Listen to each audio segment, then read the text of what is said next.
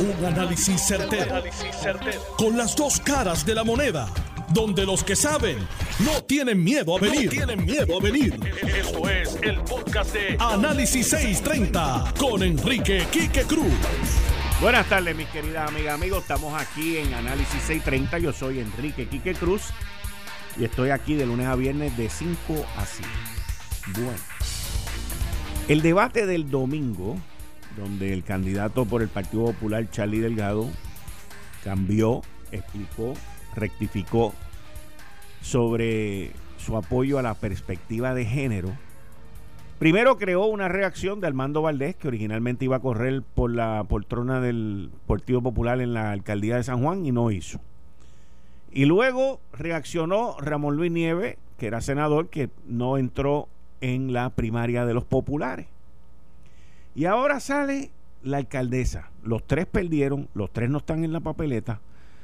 Sale Carmen Yulín con su voz ronca, luego entrecortada, y dice que no, que no va a votar por Charlie. Una amenaza en algún momento. Eso tiene dos problemas. La noticia es más grande que el efecto electoral. Porque la alcaldesa sacó bien, unos votos bien bajitos. Por lo, cuarto, por lo tanto, en términos electorales, no es nada del otro mundo, pero estamos de cara quizás a una elección que va a ser sumamente cerrada y algo que puede provocar pues que se hagan alianzas o que las alianzas que se están haciendo se rompan. Pero la realidad de todo esto es que a 33 días de una elección, Usted tampoco, aquí ningún candidato tiene lujo para perder nada de nadie. Y la alcaldesa escogió muy bien el día, el momento, para dejar saber su discomfort, su incomodidad, que la viene cargando desde el debate de los populares que se dio en Guapa, allá con Noti1 y, y el vocero. En aquel momento ignoró a Charlie, atacó a Charlie, maltrató a Charlie, hizo todo en contra de Charlie porque estaba mordida porque Charlie le había pescado en el lago de ella y le había vaciado todos los peces que habían en ese lago y se los había llevado para él, llevándose por el medio a la alcaldesa y llevándose por el medio a Eduardo Bati en esa primaria. Y entonces, hoy, que es el día que el alcalde de Isabela, Charlie Delgado, está envuelto en los medios, está saliendo en los medios y está contestando. Y le tengo que decir que las contestaciones que está dando son unas contestaciones contundentes. Pues entonces es que de momento sale la alcaldesa esta mañana y establece la pauta. Como dicen allá en el norte, y ella sabe que, que me entiende bien, too little, too late. Esto es un buche de sangre sacado para afuera, donde a los populares que la despreciaron en la primaria, lo continuarán haciendo si algo pasa con la candidatura de Charlie Delgado. Esto, esto, está interesantísimo, está interesantísimo todo esto que está sucediendo dentro del Partido Popular Democrático. Cambiándoles el tema, el lunes aquí en este programa le dimos una exclusiva sobre el despilfarro en la nómina y en los fondos del Departamento de Educación. Le explicamos a ustedes que la Junta de Supervisión Fiscal había hecho una investigación, había hecho una auditoría sobre pagos a personas que habían fallecido, a personas que ya se habían retirado y no trabajaban allí, a personas que habían renunciado, a personas que se acogieron a vacaciones cuando quizás no les tocaba o días por enfermedad acumulados que les pagaron. Una mala práctica que lleva más de 12 años. 12 años. Esto no es de la administración de Alejandro García Padilla, que escuché unas expresiones de él. Esto no es de la administración esta, porque los incluye, los incluye a todos. 12 años, señores. Esto se trata de una labor administrativa que según escuché comentarios de el portavoz de la Junta de Supervisión Fiscal, Eduard Saya, que según Edward, esto también está ocurriendo en otras dependencias gubernamentales. Y dentro de todo esto que se está cobrando, ahí hay salario, como le expliqué, pagos a cuentas de seguro social, que lo más probable la gente está muerta o está retirada. Ahí hay pagos a las uniones, a los sindicatos. Ahí hay pagos, lo más probable que al Fondo del Seguro del Estado. Unos gastos de nómina brutales, como son los gastos de nómina en Puerto Rico, en donde se toparon con esto. Esto lo denunció en diciembre del 2017 Julia Kelleher. Pero en aquel momento estaban hablando de 482 empleados. Hoy se pronuncia la Junta de Supervisión Fiscal hablando de, en el periodo de los 12, 13 años, de 17.500 empleados. Y miren, cuando el Departamento de Educación tiene sistemas de cotejo, sistemas de pago, sistema de lo que se conoce de time and attendance para ponchar. Y hay una gran cantidad de empleados que no ponchan, incluyendo muchos de los maestros. La Asociación de Maestros está en contra de que los maestros ponchen, así mismo como lo oye, están en contra. Así que vamos a ver cómo termina esto. Pero no va a terminar porque en un año eleccionario no van a tocar ese tema, no se van a envolver en eso. Mientras tanto, el gobierno sigue gastando, el gobierno sigue malgastando y el gobierno sigue despilfarrando. Aquí hay dinero, señores. Aquí siempre ha habido dinero. Aquí hay billetes. Lo que pasa es que no lo saben administrar, porque nunca han administrado ni un carrito de piragua. Y ese es el problema que tenemos. Cuando usted ve esta situación en el Departamento de Educación, uno dice, ¿y en la Autoridad de Acueducto de Alcantarillado? ¿Y en la Autoridad de Energía Eléctrica? Mire, quiere que le lleve el problema más lejos, escúcheme, porque esto va a explotar en algún momento, no es hoy, pero usted lo oye aquí en primicia.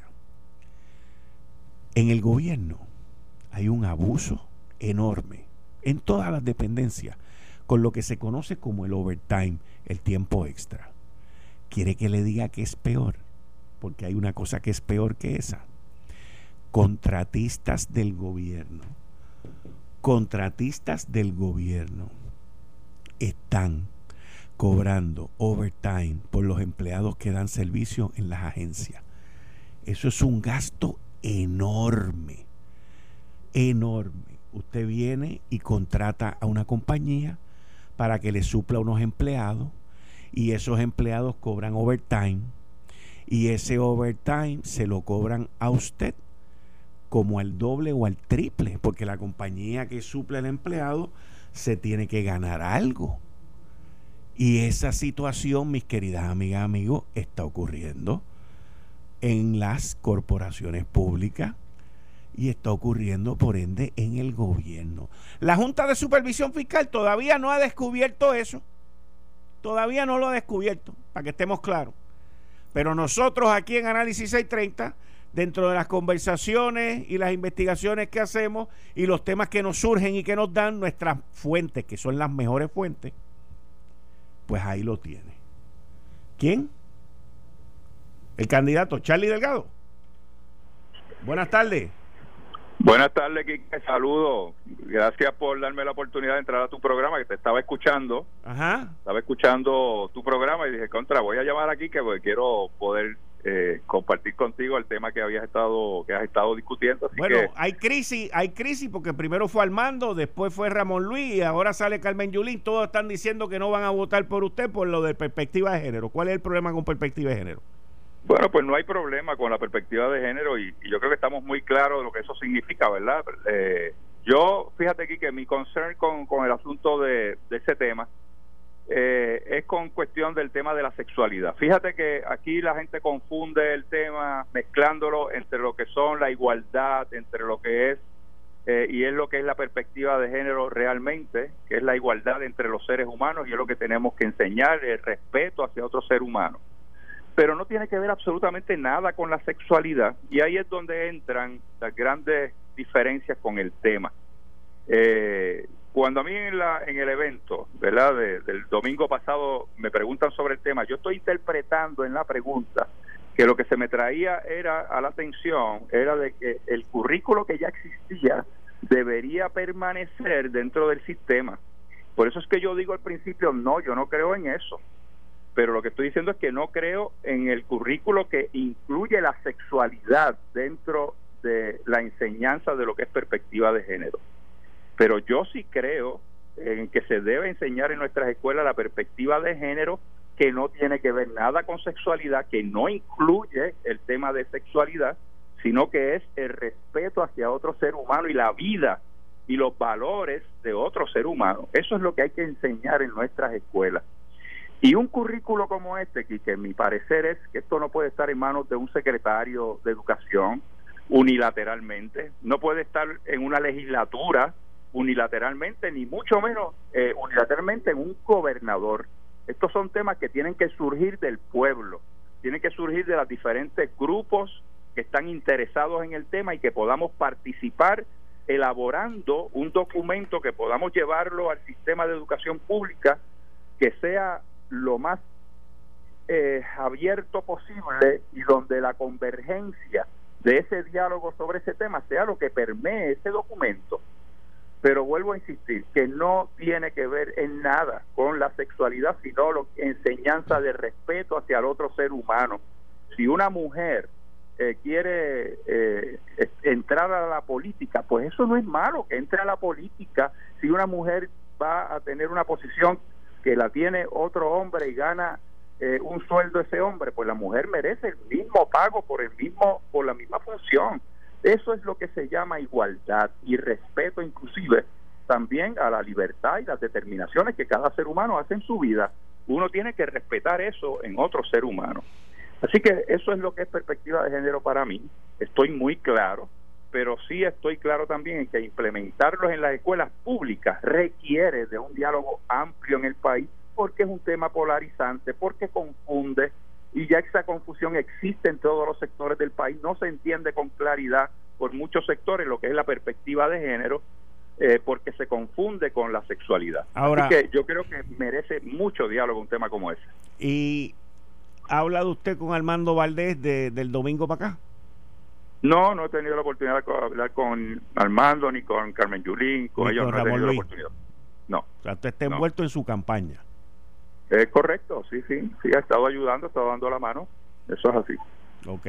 Bueno, pues muchas gracias, Delgado. Muchas gracias por llamarnos aquí en Análisis 630. Muchas gracias. Gracias a ti, Quique, por la oportunidad y adelante con tu programa. Muchas, gracias. Muchas gracias. Bueno, ahí ustedes escucharon, reaccionando.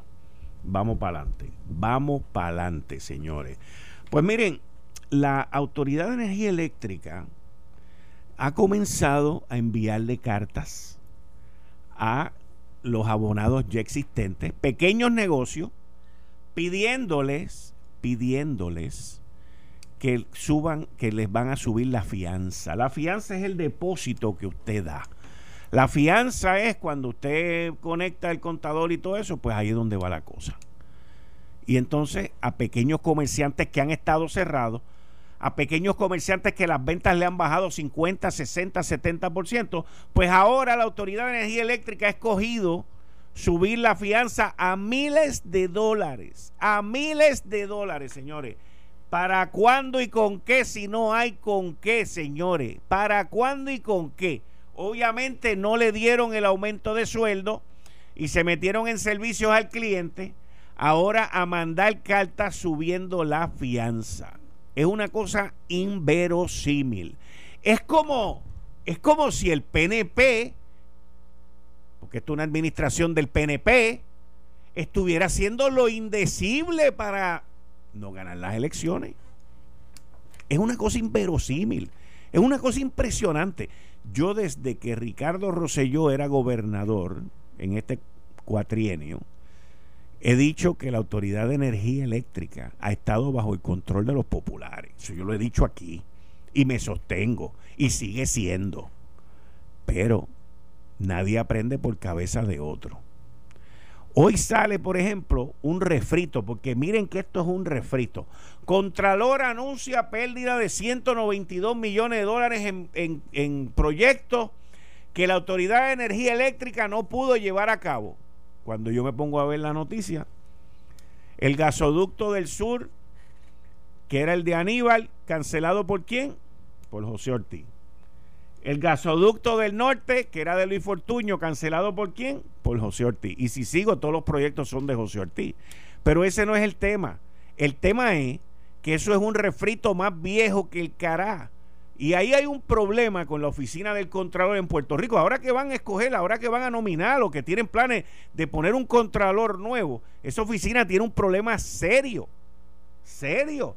Porque de qué vale que salgan esos informes 10 años después, 8 años después, 4 años después. Y entonces, ¿qué es lo que hace la Contralora? Saca los informes y le echa la culpa a otro. La culpa siempre la, la culpa nunca es huérfana, ni del que la pare. Y eso es parte del problema que hay con esa oficina. Eso es parte del grandioso problema que hay con esa oficina. Pero con ese refrito que acaban de sacar ahora, es una cosa impresionante. Eso es noticia, esa noticia es más vieja que Matusalén. Pero mira, Escuche esto, mi gente, te chocaron. No te preocupes, el servicio expreso del seguro obligatorio de seguros múltiples son los únicos que te visitan en el lugar del accidente, en tu casa, en el trabajo o donde tú lo necesites. 24 horas al día, 7 días a la semana. Cuentan con estrictos protocolos de seguridad e higiene durante las visitas. En caso de un choque, el que esté asegurado con seguros múltiples, lo único que tiene que hacer es llamar al 787-294-7118. 294-7118 para informar lo sucedido. Y rápido, un inspector llega al lugar del accidente para agilizar los trámites de tu reclamación. Te facilitamos el proceso con solo esa llamada al 787-294-7118.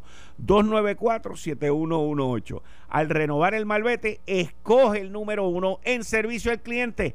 El seguro obligatorio de seguros múltiples. Una empresa 100% de aquí. Imagínate si no nos tuvieras. Voy a una pausa y al regreso voy a hablar con el licenciado George Laws, demócrata estadista, demócrata estadista que ha participado con nosotros y que participa aquí en Análisis 630, con Kevin Romero, que él es por parte del el Partido Republicano, también estadista, y voy a estar hablando con los dos al regreso de qué piensan ellos del show de anoche. Yo les tengo que decir algo, les, les tengo que decir algo. Habrán críticas, dirán que no fue presidencial, dirán que Trump hizo, que el otro nos hizo, que bendito el otro, que para aquí para allá. La realidad de esto es, y no estoy defendiendo a nadie, esto es un análisis que es la realidad. Donald Trump fue allí con una estrategia y la ejecutó a las mil maravillas. Yo no estoy diciendo que está bien. Yo lo que estoy diciendo es que en estrategia y en implementación de esa estrategia, Donald Trump le comió los dulces anoche a Biden. Eso es así. Ahora, la pregunta es, ¿le comió los dulces o no le comió los dulces? Le comió los dulces. ¿Cuál era la estrategia de Trump? Confundirlo, no dejarlo que hablara, incitar a que él se equivocara y a la misma vez apuntalar cuando se equivocaba. Y eso lo hizo como cuatro veces. Hubo una que Biden dijo, le voy a decir tres cosas. Primero, tercero, y allá salió Trump y le dijo, no, y, la segunda, ¿dónde está? Todo eso fue parte de la estrategia para demostrarle al pueblo norteamericano que él mentalmente no está apto para la posición. Por otro lado, les tengo que decir que Biden lamentablemente mordió el anzuelo y dejó que Trump llevara el carguete a través de todo. Y bendito el moderador Bendito, el moderador fue un desastre, un tipo experimentado. Pero ¿qué tú haces frente a un presidente? Yo lo hubiese mandado a apagar el micrófono. Así de sencillo. Usted es el moderador, usted es el que controla el piso y usted se acaba. Esto es así, no me importa quién sea, porque tu audiencia, tu audiencia, que es el pueblo norteamericano, va por encima del presidente allí y va por encima del vicepresidente también. Así que tú tienes que tomar control de eso. Y al principio, si tú ves la estrategia de Donald Trump y ves lo que está haciendo, pues tú tienes que buscar la manera de controlar la situación. Y si me tengo que levantar y decirle, mire señor, aguántese un poco, pues lo hago. Voy a una pausa, regreso inmediatamente con el licenciado George Loss y con Kevin Romero sobre el debate de Trump y Biden o Biden y Trump. Regreso inmediatamente. Eh, estás escuchando el podcast de Noti1. Análisis 630 con Enrique Quique Cruz. 3 de la tarde de hoy, miércoles 30 de septiembre del 2020. Tú estás escuchando Análisis 630. Yo soy Enrique Quique Cruz y estoy aquí de lunes a viernes de 5 a 7 el debate de anoche fue un show. Bueno, a tal nivel que el Comité Presidencial de Debate ha decidido cambiar la regla. Pero, para que nos digan desde el punto de vista demócrata y desde el punto de vista republicano, ¿qué es lo que pasó allí? Tengo aquí a George Loss y a Kevin Romero. Buenas tardes, ambos. Bienvenidos a Análisis 630. Saludos, Quique. Saludos a la red de audiencia. Ese es Kevin. George. George, George. Kevin. Hello. Mira a ver qué pasó por ahí. ¿Están los dos? George. Sí, yo estoy por aquí. Ok. Kevin. Saludos, Kike. Saludos. Saludos a George y a tu distinguidísima radio audiencia. Muy bien, muchas gracias. Bueno, vamos a empezar. George Loss, este, ¿cómo, ¿cómo tuviste ese debate ayer?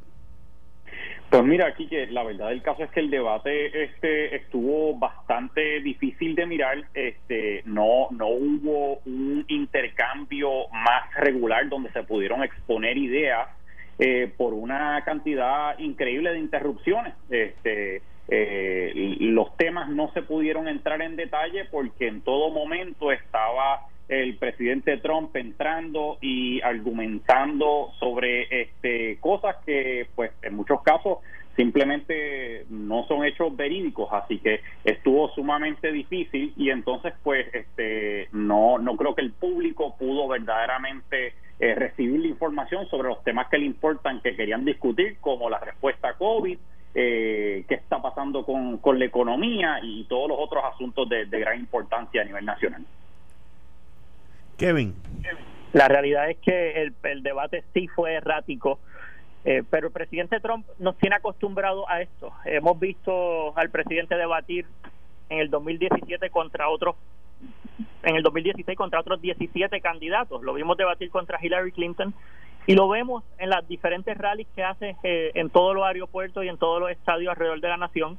Y, es un presidente que se sale del libreto eh, muy constantemente y eso fue lo que ocurrió en este debate de ayer. Eh, el presidente eh, sabía que su oportunidad de eh, liderar el debate estaba en que ocupara la mayor parte del tiempo de presencia frente a las cámaras y, para, poder pasar su punto.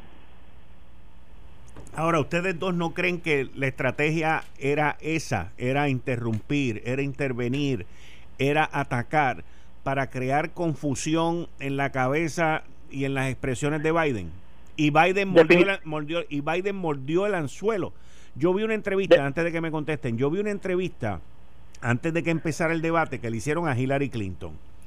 Y Hillary Clinton dijo, yo debatí con él y mi consejo a Joe Biden es que no muerda el anzuelo y que se enfoque en el plan que él tiene. Y eso no fue lo que ocurrió por parte de Biden. Kevin, dime tú primero. La realidad es que sí, el presidente Trump estaba eh, clarísimo en cuál iba a ser su hoja de ruta. Eh, eh, aún así, el moderador del debate lo interrumpió en unas setenta y tantas de ocasiones. así que el presidente tuvo que debatir contra Joe Biden y contra Chris Wallace, el, moderador. Y logró, en, en, el tiempo que ocupó de espacio, el presidente logró presentar sus puntos principales, que era el respeto a la ley y el orden, su nombramiento a la, a la jueza Amy Coney Barrett al Tribunal Federal y sus logros en la economía previo a la pandemia y, los logros que ha logrado con la reapertura económica. George Laws. Sí, Quique, yo no estoy de acuerdo con lo que dice Kevin, pero también el, presidente demostró una falta de respeto increíble, este, atacando directamente a, a, los hijos de, de Joe Biden incluyendo este el hijo de él este Bob, Biden que que murió este eh, y, eso pues es algo sumamente difícil de, uno este por más preparado que esté para un debate pues no no no molestarse con ese tipo de circunstancias.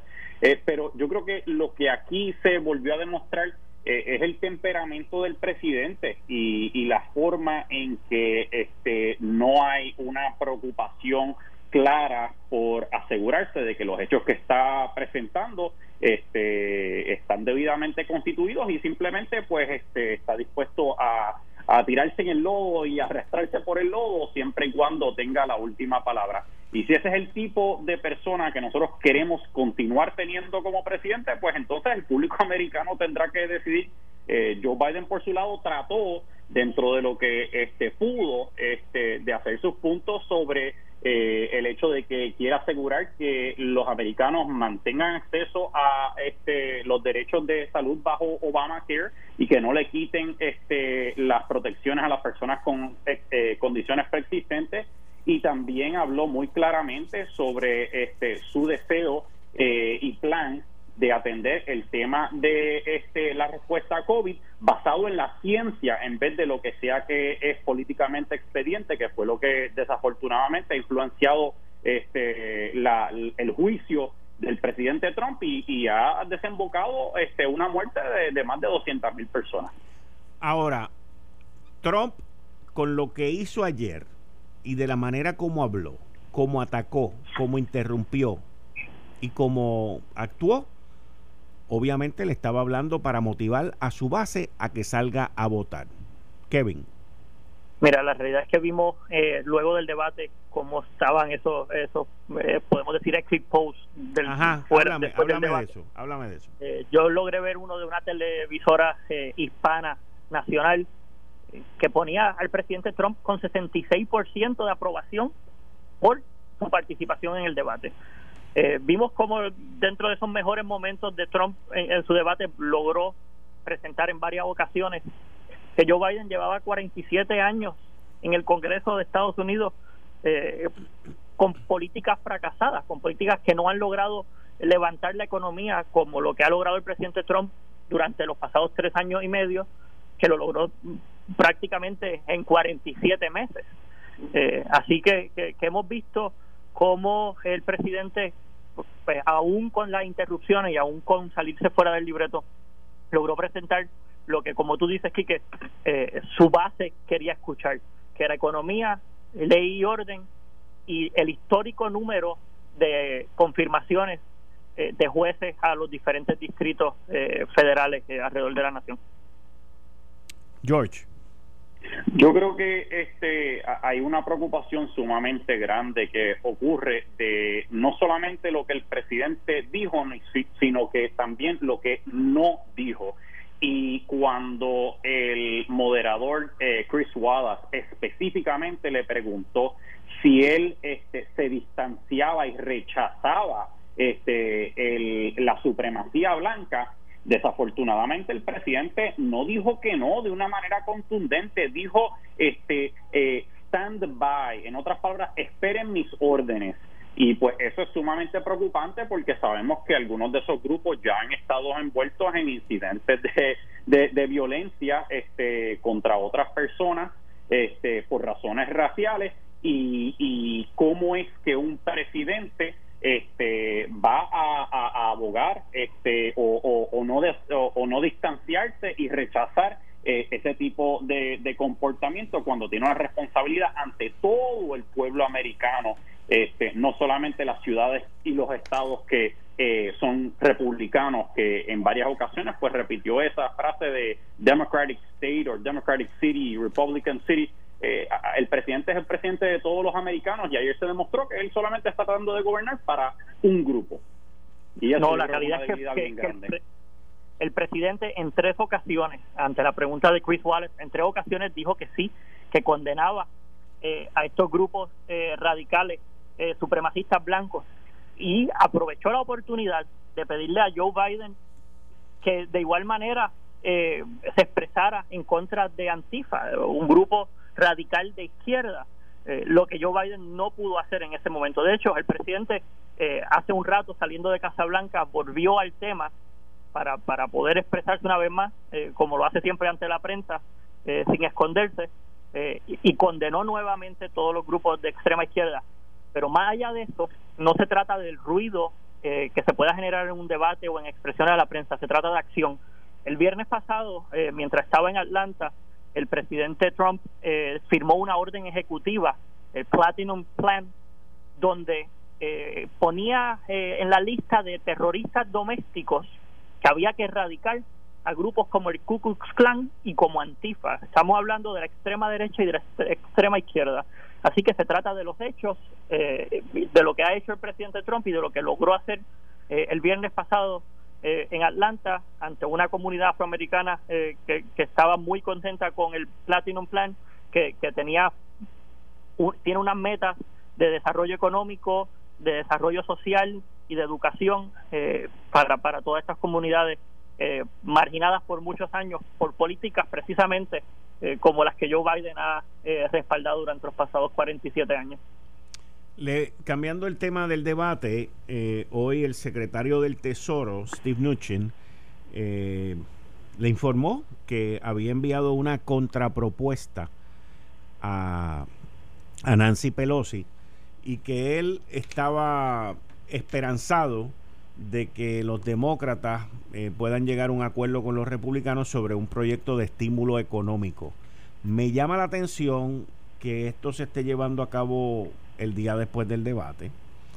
Eh, y él menciona una contraoferta que le envió ah, muy parecida a la que presentó el caucus bipartidista de solucionadores de problemas que alcanza 1.500 millones de dólares y que podría subir a 1.900 millones de dólares. Eso es mucho más alto que cualquier número que los republicanos hayan estado hablando hasta ahora en términos eh, de segundo estímulo.